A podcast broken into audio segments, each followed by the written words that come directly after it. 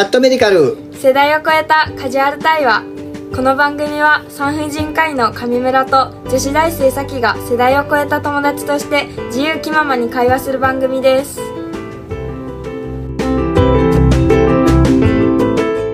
はい皆さんこんにちは上村です。さきです。さあさっちゃんまあこのポッドキャストのタイトルが「チャットメディカル」というタイトルなんで、一応メディカルなんだよね、うんうん。だからまあメディカル、まあ私が喋るときは一応メディカル的な話、まあさっちゃんが喋るときは女子大生的な話っていう流れでまあ組まれてるんだけど、まあ結局さっちゃんの話も最終的になんかメディカルっぽく私が持っていくんだけど、うん。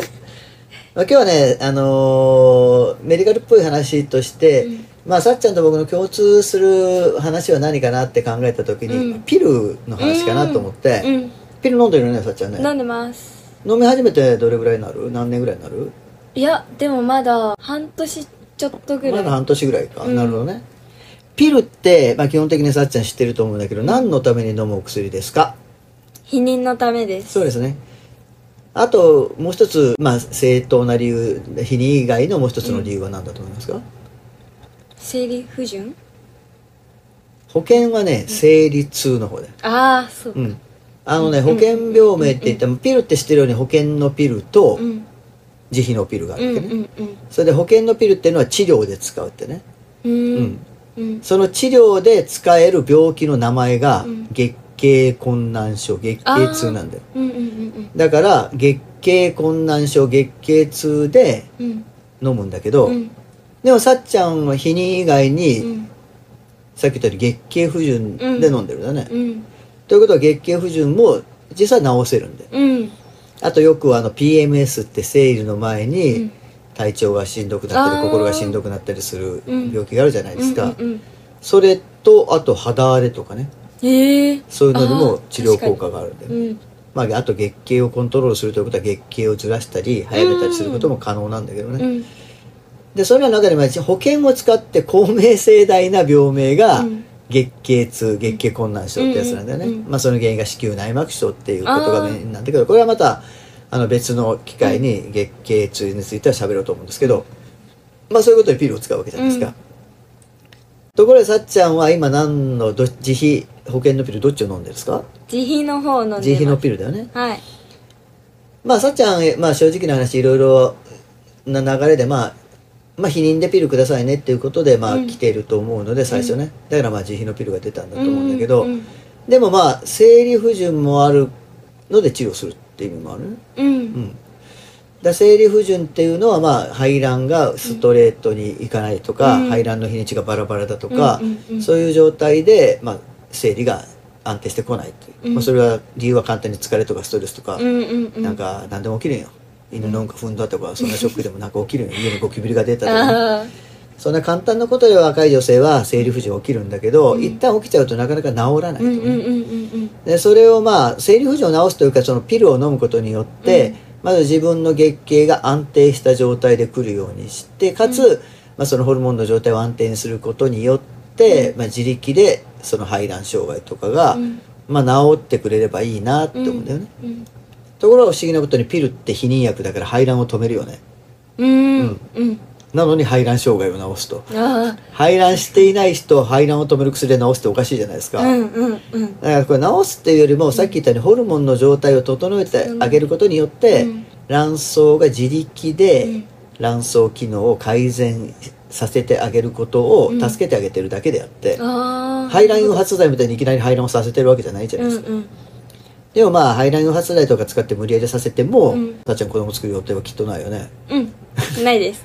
だからそうなってくるとそのお薬は今使っても意味がないので、うん。ゆっくりいつの間にいつの日か、まあ、治ればいいなって感じだよね、うん。でその生理不順はまあうまくいったとして、うん。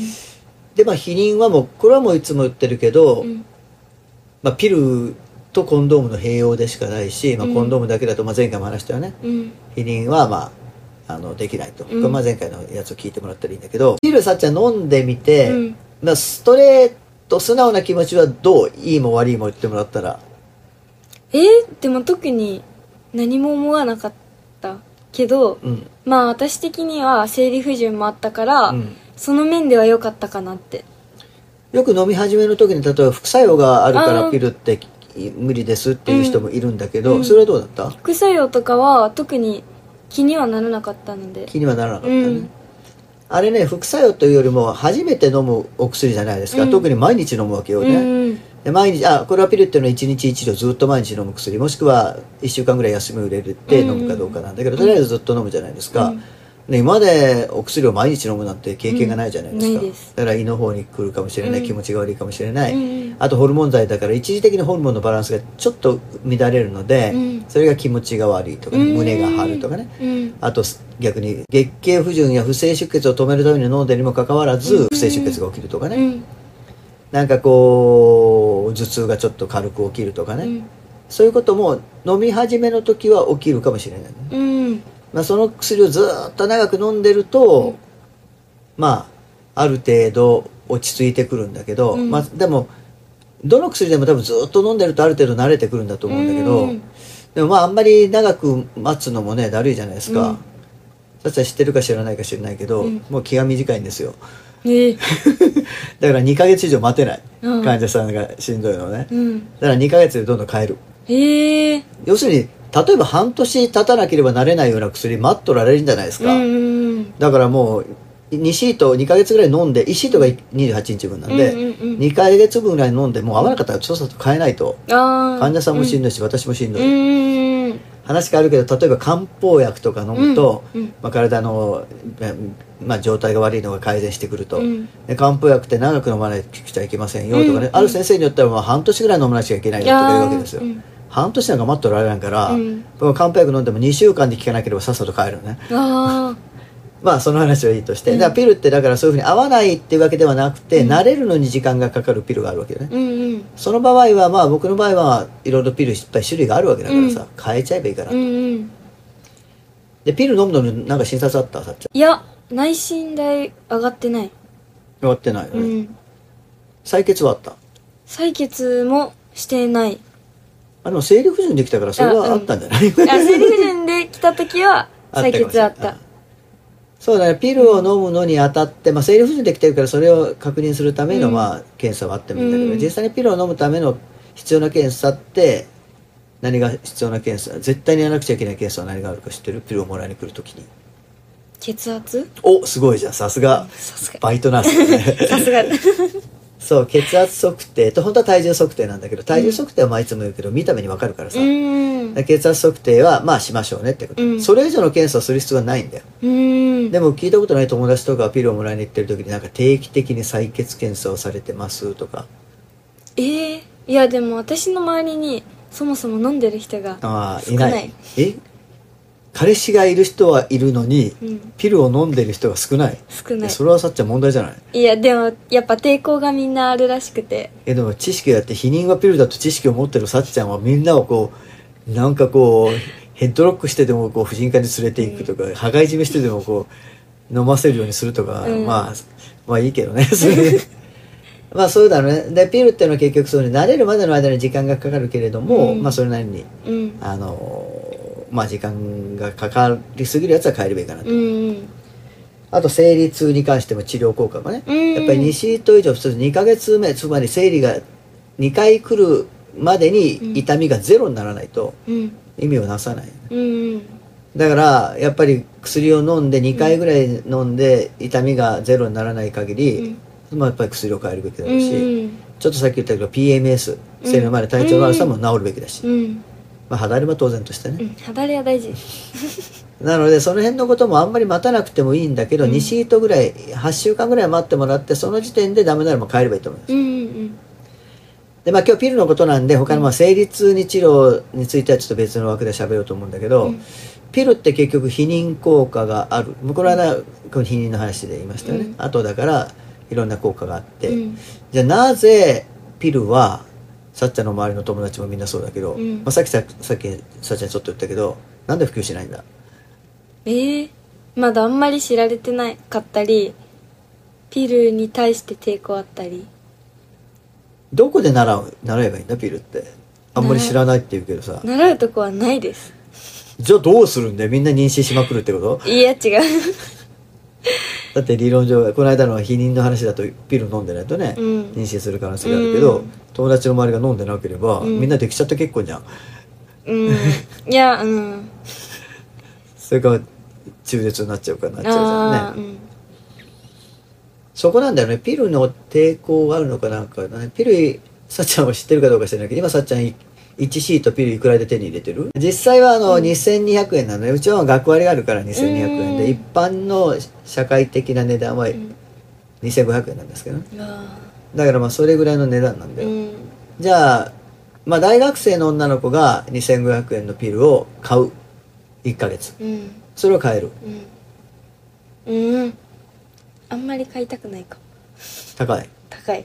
ああ。じゃあ高校生の女の子が1ヶ月2500円。いやもっと。うん中学生の女の子が2500いやもう円話にならない、うん。じゃあ大好きな彼がいて、うん。で彼ともう本当に大好きだからエッチしてもいいかなと高校生の女の子が思っています、うん。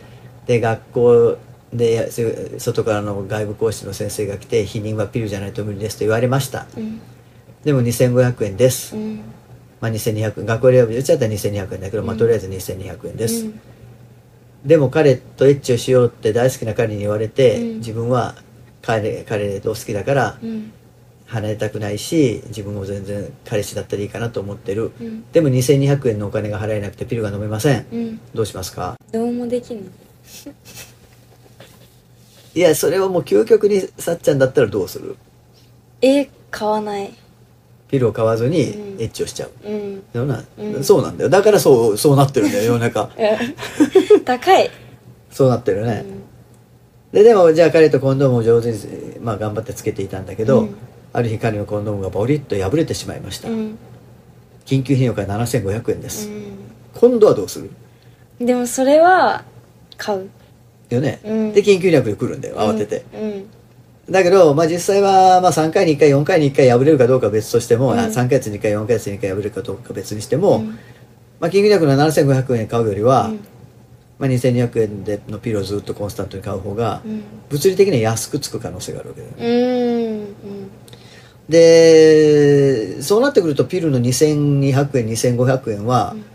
まあその売る場所にもよるんですけどね、うん。3000円ってところもあるし、ただ2000円を切るところはまず珍しいかなと思っていて、へーその避妊の自費のピルの場合はね、あまあ、ところがあの保険適用で治療のために使うピルってあるわけですよ、ーうん。で一般の保険適用のピルは自費のピルと値段を合わせているので、うん。えー2700円から2800円するんです、うん。3割負担で3割お金払って、うん。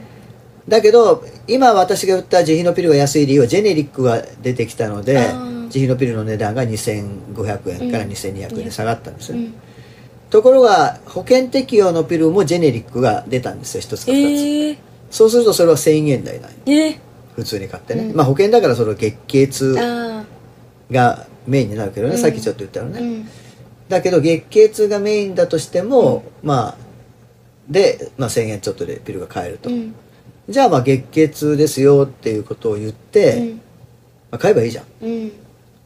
ところがその保険適用のピルを買うためには病院に行かないともらえない、うんうん知ってるようにあの自費のピルはネットとかでも買えるんだよ、うんうんだから保険適用のピルは病院に行かなくちゃいけない。うん。うん高校生です。うん。さっちゃん病院どうしますかね？婦人科に行かないともらえない。行きづらいです。じゃあやっぱりそれをずっと考えたらやっぱりだ大好きな彼氏がエッチしようと言われましたって流れだとやっぱりしてしまう感じか、ピルを飲まなくても、うん。だよね。うん。そうなんだよ、これどうしたらいいですかね？僕値段を下げじゃあ例えばまあ婦人科に行くまあ一般には婦人科で買うんだよね。ネットは、うまあ特別な状態だと。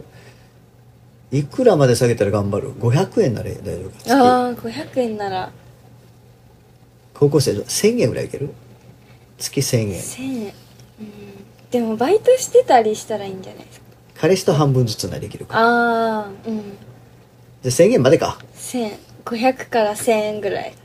ほんなら保険適用の、まあ、ピルも500あ1000円ぐらいだから、うん。まあ、それはちょっと保険使うから親にうん。その日病院行きましたってバレちゃうかもしれないけど、うん。内容わかんないけどね、うん。まあ1000円だと、うん。で避妊のピルも1000円だと、うん。すればもっと普及するってことうだね、んそうなんだ。結局ね僕がいろいろいろいろなんだかんだその理由をねん。副作用だとか病院に行くのかとかいろいろ言ういろいろ言うけれども一応統計学的にこう学会で発表するために計算した流れだとやっぱり値段なんだよ問題は、うんうんうんどうするかな。いやそれは僕も安く皆さんに販売はしたいんですよ、うん。ところがあの問い屋さんから 卸す値段がその値段を切らないわけで、あそうするとそれより安くすると、い売れば売るほど赤字になっていくじゃないですか。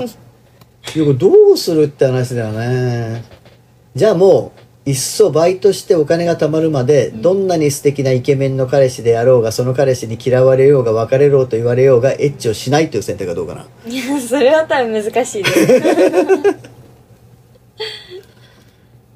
ですかね。だからコンドームだけでってことになっちゃうかな。うん。でコンドームもつけない好きだからコンドームなしでもエッチしようよって言われ本当に大好きなイケメンの彼氏に優しい彼氏に今日はもうコンドームないんだけどちょっとだけでいいからコンドームなしでもうその中に出したりしないからお願いねって言われたらどうするの？ええでもつけときたいかな。じゃあさっちゃんは断るまあ極力は断る。は絶対受けることもあるってことよね。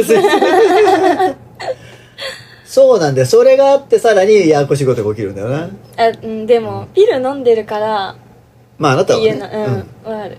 だからピル飲んでない場合よ僕は言ってるな、うん。コンドームをそのさっきの流れの中でね、うん。ピルは手に高いから手に入らないと。なるほど。うん。その状況の中でそういうふうに言ってきたと男の人が、でもまあ受けてしまうこともあるわけじゃん、うん。ね。みんなではないけどうん。たださらに否認せずに成功してきましたってなるじゃん、うん。だからさらに緊急避妊薬やん、うん。ところがその緊急避妊薬ですら敷居が高いわけよ、病院に行かないといけない、うん。でも薬局だけで手に入るっていうことはまずなくて、あの岡山あ今ね薬局だけで手に入るようにあのモデル的にやろうっていうのがあって、あとあの薬剤師会が何件かの薬局を選んでそれでやってみましょうねみたいな流れはあるんだけどね、うん一向になかなかその具体的な流れが進んでなくてね、うんうんまだ先になるのか分かんないんですけど、まあ、岡山は別の方法で薬局で手に入るようにはしてるんだけどね。岡山アフターピルプロジェクトって言ってうんね、してるんだけどそれでもなかなかねこの間もね僕の知ってるその女の子自分は中学校3年生で彼氏は中学校2年生。へえでエッチをしちゃいましたと、うん。当然ああなたの流れから考えればとてもピルなんか手に入れる環境じゃないと、うん。でもしちゃいましたと。うん。もうそああとはもうコンドームに命をかけるしかないわけよ、うん。その機体のコンドームが外れまして破れましたと。もう緊急避妊薬しかないと、うん。えそこまで冒険してしたいもんなんかね。したいわな。まあ多分特にその年の頃は。なるほどなそうなんよそこがねピルの難しいとこかなって思ってるんですね、けどまあちょっと時間が長くなるのでまとめちゃいますけどピルっていうのはあのーまあそんなに副作用気にしなくてちゃんと飲んだら大丈夫です、うん。あ言うの忘れてた。血栓症という副作用が唯一ね、うん。言われてるんだけど血栓症っていうのはもういつもあの僕が喋ってるんですけど相対的リスクは高い。つまり何も飲んでない人よりはちょっとリスクが高いけれども、うん。絶対的リスクといってあの普通に、ん。えー長期バスに乗って東京に行くとか、うん。えーっと、まあ、妊娠を自然にするとか、うん。それから妊娠した後でやるとか、うん。あとタバコいっぱい吸うとかん。血圧が高いままコントロールできないとか、うん。まあ 35BMI35 以上の太ってるとか、うん。そういうリスクの方がはるかに高いんだよね。だから自然のリスクの中では一番低いんだよ。うんうん。だから絶対的リスクは低い。だからピルの血栓症のリスクってそんなに高くないんだよ全然そんなに問題視するほどね。でさらに婦人科の先生がこういうことに注意してくださいねってそれを聞けばねうん。まず血栓症に対してはそんなに心配しなくていいんだよね。うん。だから病院で買う方がいいんだよやっぱり。いろいろ言うけどね、うん。まあそんな感じで、えーっとまあ、ピルについてはまたあのいろんなまあ私の YouTube チャンネルの方でもやってますので、うん。はい、お願いしますね。はいさあえっとあ皆さんあの神チャンネルって YouTube チャンネルがあるのも皆さん登録してください。お願いしますね。さっちゃん登録してますか？してないです。信じれませんね。今すぐしてください、はい。わかりました。いやびっくりしました。じゃあ今日はこれで終わります。お疲れ様でした。はいお疲れ様です